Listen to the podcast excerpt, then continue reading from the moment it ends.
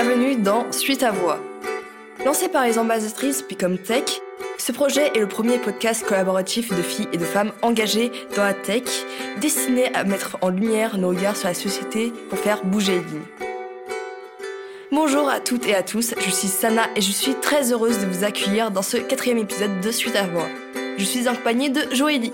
Hello Sana, merci à vous, auditrices et auditeurs, d'être à nouveau au rendez-vous pour ce quatrième épisode. Si ce n'est pas déjà fait, allez écouter les trois épisodes déjà en ligne sur la santé mentale, l'expérience des femmes racisées et le regard des autres. Et si ça vous plaît, partagez-le autour de vous, abonnez-vous et laissez-nous 5 étoiles.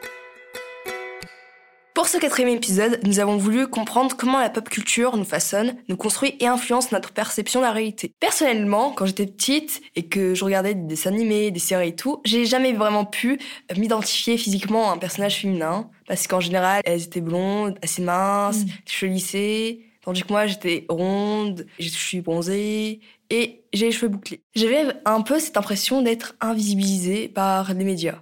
Et je pense de pas être la seule qui a déjà eu cette sensation. Ça m'a déjà fait complexer sur euh, mon corps, même si maintenant euh, ça va mieux. Et je pense que ça vient du fait que ces personnages animés manquaient assez de réalité. Ils étaient soit très minces, soit énormes. Ouais, il n'y a jamais de variation. D'ailleurs, on a un gros problème dans la majorité des supports de la pop culture. Honnêtement, je pense que c'est par flemme. Quand je regarde une série, j'ai l'impression qu'il y a un syndrome de la checklist. C'est-à-dire qu'on a des clichés pour représenter les minorités. J'ai le sentiment que les boîtes de production essaient de se donner bonne conscience, sans approfondir les personnages ou les univers qu'ils développent. J'ai souvent vu revenir ce motif dans les critiques de films que je peux lire ou en parlant avec des proches. Moi, je mène depuis toujours dans la sphère du jeu vidéo. Et malheureusement, le sexisme y est très présent. Le nombre de fois où j'ai reçu des insultes misogynes dans le chat, je ne les compte plus. Ou même des remarques sur le type de personnage que je joue. Car l'idée qu'une fille doit obligatoirement jouer à un personnage de seconde ligne est très présent. D'ailleurs, beaucoup de ces personnages sont des femmes. Et, à contrario, pour les personnages dits de première ligne, la tendance est inversée. On m'a aussi sorti, tu t'intéresses au milieu geek uniquement par mode ou pour plaire aux garçons. C'est comme si une fille ne pouvait pas s'intéresser par elle-même à l'univers geek. C'est en discutant de nos expériences que Joëlie et moi, on a voulu créer un épisode autour de la question suivante. Pourquoi le manque de diversité impacte notre manière de penser? Et si vous n'étiez pas déjà convaincu, on aimerait vous démontrer que plus d'inclusivité dans les séries, films et jeux vidéo, c'est tout bénef. Et surtout, nécessaire pour ouvrir notre manière de penser. Nous vivons dans une société où chacun de nous a ses caractéristiques, son genre, son origine, qu'elle soit réelle ou supposée, sa morphologie, son orientation, son ou ses possibles handicaps. Ce qui fait que ne pas montrer ses caractéristiques comme faisant partie de la société, en réduisant un personnage à une seule de ses spécificités, ou alors mal les dépeindre, comme avec des stéréotypes, comme tu avais dit tout à l'heure, Joëlie, ça peut marginaliser les personnes qui ont ce ou ces traits dans la vraie vie. Sana et moi allons aussi nous pencher sur le terme fourre-tout qu'est la pop culture. Ça semble simple, il suffirait de citer des références connues de tous comme Spider-Man, Naruto, Kill Bill ou Pokémon. Mais ça mérite qu'on développe un peu mieux ce terme pour y voir plus clair. Et bien sûr, on va vous proposer des contenus qu'on considère comme inclusifs, des conseils pour développer une vision critique et des idées pour faire bouger les choses. On y va? Let's go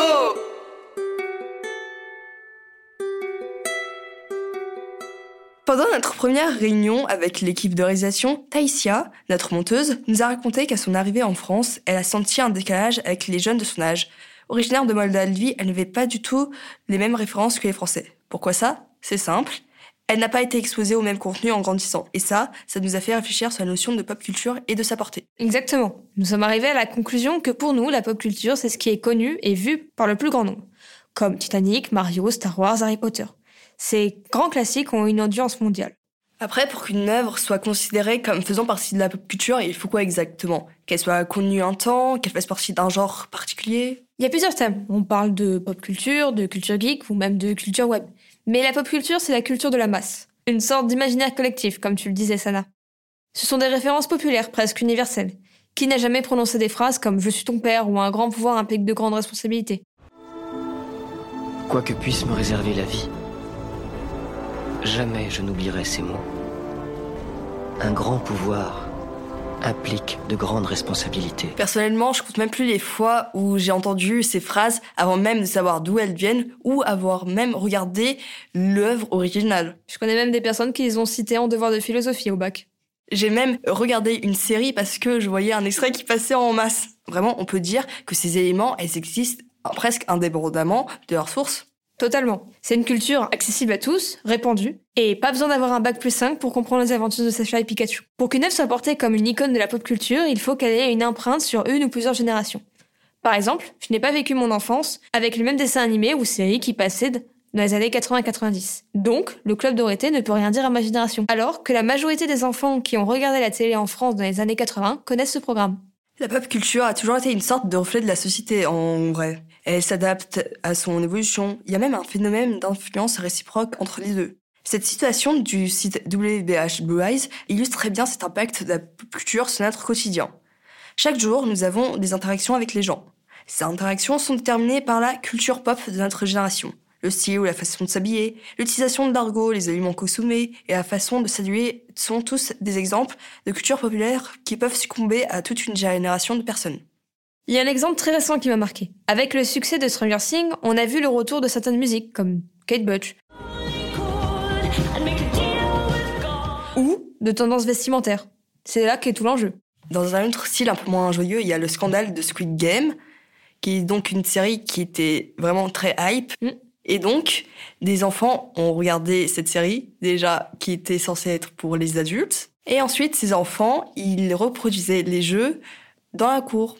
Par exemple, un, deux, trois soleils. Si jamais un, petit enfant se met à bouger, on le tabasse. Et on ne peut pas parler du sujet de pop culture et d'inclusivité sans mentionner la place du numérique là-dedans. Mais oui, Joélie, le numérique a joué un rôle crucial dans l'impact que peut avoir la pop culture sur notre société. Le premier impact, c'est l'augmentation de la création d'offres culturelles. Le numérique a poussé à l'émergence d'une multitude de plateformes de streaming, par exemple Netflix ou Disney+, pour citer les plus connues. Et chaque plateforme crée des contenus différents, donc l'offre s'élargit. Et les réseaux sociaux permettent encore de décupler cet effet en augmentant la visibilité et le succès de certaines séries qui traversent les frontières. En même temps, les réseaux sociaux ont un peu cet effet de bulle. Par exemple, mon Instagram ne doit pas du tout ressembler au tien parce que l'algorithme se cale sur les choses qu'on like ou qu'on partage. On finit donc par évoluer dans des bulles plus ou moins enfermées. Donc on pourrait penser que nous sommes toutes dans des bulles différentes et qu'il n'y a pas d'imaginaire collectif.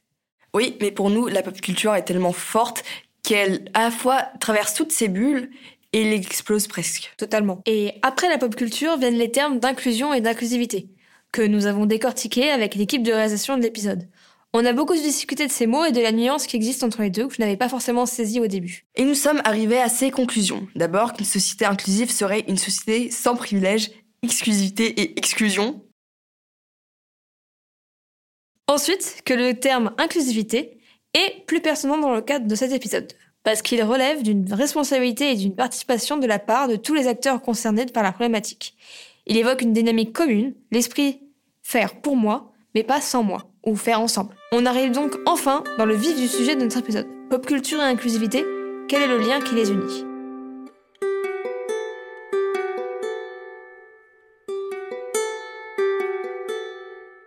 Mais alors, pourquoi c'est si important d'avoir une démarche d'inclusivité dans la pop culture? On a déjà commencé à y répondre, mais avant d'approfondir, revenons un peu en arrière. En fait, notre cerveau comprend le monde à travers le prisme des histoires.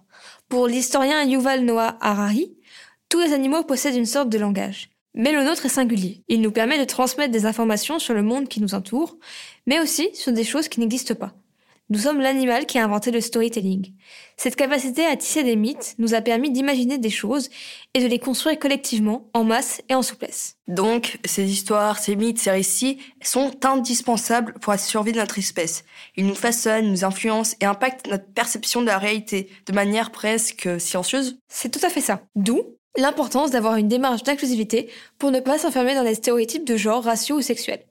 Si c'est toujours la même personne qui raconte les mêmes histoires, c'est comme s'il y avait un récit unique. On a besoin d'histoires racontées par plein de points de vue différents et de personnes différentes. On le disait, la pop culture et la société s'influencent mutuellement, et certains récits participent à faire bouger les mentalités, comme Zero House ou Lose Houseville en français, qui est une de mes séries animées préférées, que je vous recommande d'ailleurs. Sous le couvert d'un truc fantastique, cette série nous offre des personnages avec des caractéristiques physiques très différentes. Certes, nous sommes encore loin de la représentation parfaite car la perfection, ça n'existe pas, mais cela ne nous empêche pas d'avoir des personnages ouvertement LGBTQIA+, avec des apparences qui leur sont propres. Le sujet de la neuroatypie sera également traité dans la saison 3 selon Dana Taras, la créatrice de la série. Pour celles et ceux qui ne connaissent pas ce terme, une personne est neuroatypique lorsque son cerveau apprend, fonctionne et traite l'information différemment que celui des personnes neurotypiques. On peut dire que grosso modo, c'est un terme qui englobe tout ce qui est trouble 10, TDAH et trouble du spectre de l'autisme. J'en ai entendu parler. Par rapport à ton partage d'expérience sur le fait que tu n'avais jamais connu de personnage avec une morphologie proche de la tienne, est-ce que tu en as enfin trouvé une dans cette série? Oui, j'en ai trouvé avec le personnage de Willow Park. Et même si c'était dans une période où j'ai arrêté de complexer sur mon corps, ça m'a quand même fait plaisir. Je suis contente que les séries commencent enfin à normaliser d'autres types de corps parce que ça permet de sortir du culte de la minceur qui m'a fait complexer quand j'étais plus jeune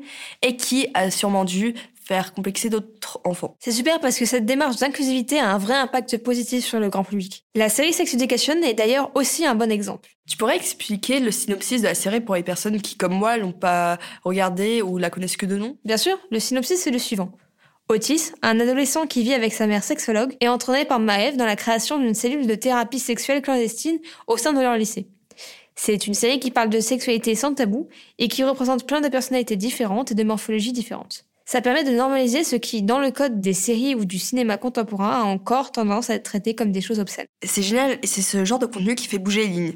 J'ai vu que lors d'une de leurs campagnes de pub, ils ont même distribué gratuitement un manuel d'éducation sexuelle en ligne et en physique. Oui, ils en ont profité pour créer un manuel qui n'est ni scientifique ni exhaustif, mais qui donne des informations très utiles et une vision positive de la sexualité. On vous met le lien pour le télécharger dans les commentaires de l'épisode. En faisant mes recherches, je suis tombée sur cette citation d'une étudiante en master psychologie clinique qui, pour moi, résume tout. Plus on est informé, mieux c'est. Et Sex Education donne à entendre un discours assez nouveau et moderne sur un format grand public. Elle vient répondre à un phénomène parmi un ensemble de changements dans le discours social. Les différents types de sexualité, la cause LGBT. La série interroge aussi les tabous ou les représentations dans lesquelles nous sommes ancrés, tels que les concepts de masculinité, féminité. Ce qui est génial avec cette série, c'est qu'elle a beau viser un public adolescent, cela n'empêche pas d'autres tranches d'âge d'en profiter. Je l'ai par exemple regardé avec mes parents. Donc, en somme, on peut dire que c'est une bonne série à la fois divertissante et éducative.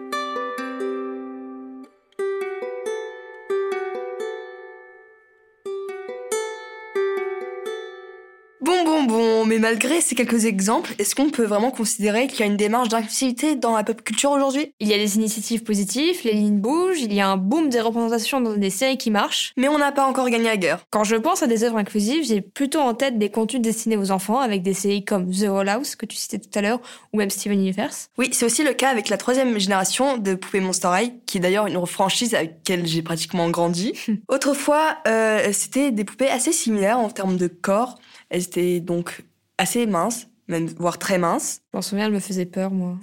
Maintenant, elles se démarquent les unes des autres et ont une morphologie qui leur est propre, même une identité qui leur est propre. Par exemple, Draculaura qui est plus ronde, ou bien le personnage de Frankenstein après son nom binaire, ou bien Claudine Wolf qui est mexicaine et afro-américaine. Et je ne sais pas quel effet ça te fait, Joëlie, mais moi je trouve ça tellement rafraîchissant. Rafraîchissant et à la fois surprenant, que ce soit les dessins animés à première destination des enfants qui fassent bouger les lignes, et de la manière de penser des gens, non? Totalement, mais d'une manière, ça fait un peu sens. Après tout, les enfants d'aujourd'hui, c'est les adultes de demain. Je suis allée voir du côté des cérémonies, parce que les films qui remportent des prix sont ceux particulièrement mis en avant. La cérémonie des Oscars en 2021 a eu une volonté de faire bouger les représentations. Avant 2021, le jury et le personnel étaient composés à 93% de blancs et 73% d'hommes, avec un âge médian de 63 ans, soit pas du tout représentatif de la société actuelle. Alors que, depuis 2021, on a environ 33% de femmes et 19% de membres issus des minorités. Pas encore parfait, mais ça bouge. Et en France? Récemment, Julia Ducournau a obtenu la Palme d'Or, et en 74 ans de festival, c'est uniquement la deuxième femme à avoir obtenu cette récompense. Ah ouais, quand même Et cerise sur le gâteau, c'est Spike Lee qui lui a décerné. Un réalisateur très connu pour son cinéma engagé sur les droits des personnes noires. Comme quoi, 2021 et 2022, c'était vraiment des années marquantes. Mais il y a encore beaucoup de contenus qu'on trouve moyens, voire problématiques en termes de représentation. Par contre, ça ne nous empêche pas pour autant de les regarder. Mais alors pourquoi? Pourquoi on peut dire que c'est une sorte de plaisir coupable? C'est une super bonne question. Ça peut être pour plein de raisons, passer le temps, se moquer. Toi par exemple, Joëlie, tu es fan du jeu Persona 5, mais tu as conscience qu'il est problématique. Alors pourquoi tu aimes ce jeu malgré ça? Déjà, d'un point de vue vidéoludique, il est incroyable. Par son level design, ses musiques très marquantes et son univers qui permet d'aborder des problématiques dures, comme le harcèlement sexuel, la perte d'un ou le renfermement social. Donc sur le papier, c'est un jeu qui est super. Mais, il y a un gros mais, c'est une catastrophe en termes de représentation. Déjà, sur les personnages principaux, il n'y a aucune diversité. Et dans les romans imprésés, aucune ne propose au personnage principal de sortir avec un homme. Les seuls personnages officiellement gays sont moqués et caricaturés. Et il y a une sexualisation omniprésente des personnages féminins avec des tenues spécifiques. Ça me dérange d'autant plus que, je le sais, ce jeu est imaginé uniquement par des hommes. Le fameux mal gaze. Totalement. Euh, et tu continues à jouer tout en ayant conscience de ce qui est problématique dans le jeu? Oui, disons que j'ai aiguisé mon sens de l'analyse. Et même si je prends plaisir à jouer à Persona 5, quand je le recommande, je suis capable aussi de mettre les doigts sur ce qui ne marche pas. Et je reste très critique. On pourrait parler d'un autre cas, Harry Potter, un des grands piliers de la pop culture. Tu es un sorcier, Harry. Wingardium Leviosa. It's Leviosa, not Leviosa. Bref, on a tous plus ou moins baigné dans cet univers. Honnêtement, je pourrais faire de la propagande pour Serdec durant tout le podcast, mais calmons-nous. Moi personnellement, ça me dérangerait pas vu que on sait tous que c'est la meilleure maison. Quand on me dit Harry Potter, je pense tout de suite à Hermione, la première de la classe, la brillante amie d'Harry Potter, qui est un personnage de jeune femme courageuse et super intelligente. D'ailleurs, une phrase que l'on peut voir sur les t-shirts et goodies de certains Potterheads, c'est sans Hermione, Harry serait mort au tome 1. Oui, c'est un super exemple de représentation des femmes. Mais moi, quand j'ai vu la polémique autour de J.K. Rowling, je me suis sentie trahie. Elle a eu des propos qui m'ont beaucoup dérangé. Certains l'ont qualifiée de transphobe. Je me suis demandé comment je pourrais gérer. Est-ce que je dois boycotter Harry Potter, l'oublier, trash talker ou ne rien faire? Et ce qui m'a semblé le plus important, c'est de garder un esprit critique. Encore une fois. Rester consciente des comportements problématiques de J.K. Rowling et ne pas l'excuser parce qu'on aime Harry Potter. J'ai décidé de continuer à apprécier cette œuvre, sans cautionner la vie de Rowling. Et je pense que c'est une super manière de faire cohabiter à la fois ton avis et tes goûts. Ce qui m'amène à un point super important. En soi, comment on peut développer son regard critique sur les œuvres potentiellement problématiques? Quels sont les outils qu'on peut utiliser? On peut commencer par un test simple, celui de Bechdel-Wallace, qui permet de déterminer le degré de sexisme de l'industrie cinématographique. On vous mettra de liens dans le commentaire si vous voulez en savoir plus. Et ce test permet de mettre en avant la sous-représentation des femmes dans une œuvre et au contraire la sur-représentation des hommes. Et pour ça, il suffit de trois questions. Numéro 1, est-ce qu'il y a au moins deux personnages féminins ayant des noms? Numéro 2, est-ce que ces deux personnages parlent entre elles? Numéro 3, est-ce qu'elles parlent d'autre chose qu'un homme? On a trouvé un site participatif qui répertorie quasiment 10 000 films, et il y a quand même 11% d'entre eux qui échouent lamentablement à ce test. Ça veut dire que le film ne comporte même pas deux personnages féminins. Et là, on entre dans le syndrome d'Ashton-Fett. Déjà, le nom vous annonce déjà la couleur euh, du truc. C'est Kata Polite, une essayiste américaine qui en parlait dans un article du New York Times en 1991. Là, je vais donc la citer. Les séries télévisées récentes comportent souvent uniquement des personnages masculins, comme Garfield, ou sont organisées selon ce que j'appelle le syndrome de Ashton-Fett. Un groupe de copains accompagnés d'une seule femme, en général définie de manière stéréotypée. Le message est clair. Les garçons sont la norme, les filles la variation. Les garçons occupent une place centrale alors que les filles sont à la périphérie. Les garçons sont des individus alors que les filles sont des stéréotypes. Les garçons définissent le groupe, son histoire et ses valeurs. Les filles existent seulement à travers leur relation aux garçons. En résumé, on vous engage à développer votre esprit critique, à remettre en question ce que vous voyez à l'écran et à vous faire votre propre avis sur les différents contenus que vous consommez.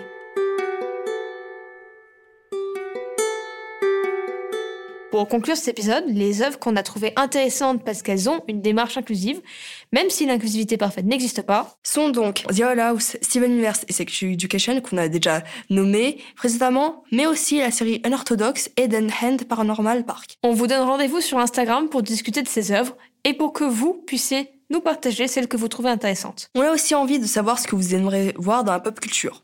Moi, par exemple, ce seraient des personnages dans lesquels je pourrais m'identifier en termes de morphologie et d'origine, et aussi des personnages qui ne me ressembleraient pas du tout, mais qui me feraient prendre conscience de l'existence des personnes ayant ce ou ces traits, mais sans pour autant les enfermer dans une case et les réduire à leurs caractéristiques. En d'autres termes, mettre fin à l'idée qu'il existe des personnages par défaut. Et moi, j'aimerais qu'on laisse plus le choix d'avatar dans les jeux vidéo. Ça se fait de plus en plus et c'est vraiment cool de pouvoir découvrir et redécouvrir un même jeu à travers les yeux de personnages de sexe différents ou d'origine différente.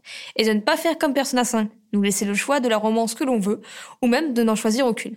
Une autre idée que Taïsia avait développée était la possibilité de contrôler un avatar au trait aléatoire pour vraiment rentrer en immersion dans le jeu. D'ailleurs, c'est une idée qu'on a déjà vu marcher avec Cyberpunk 2077, qui permet une personnalisation d'avatar vraiment poussée. Donc, j'espère voir de plus en plus de jeux vidéo qui prendront ce parti-là. Au-delà de ce qu'on aimerait voir, on pense aussi que les médias ont un rôle à jouer.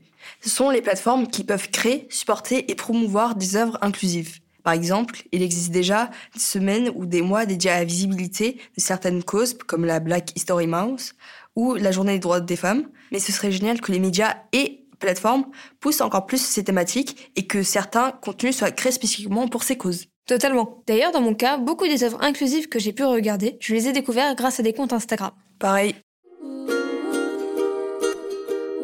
C'est déjà la fin de ce quatrième et incroyable épisode. S'il vous a plu, partagez-le autour de vous. Vous pouvez vous abonner, le noter et laisser un commentaire sur les plateformes d'écoute. À bientôt pour de prochains épisodes.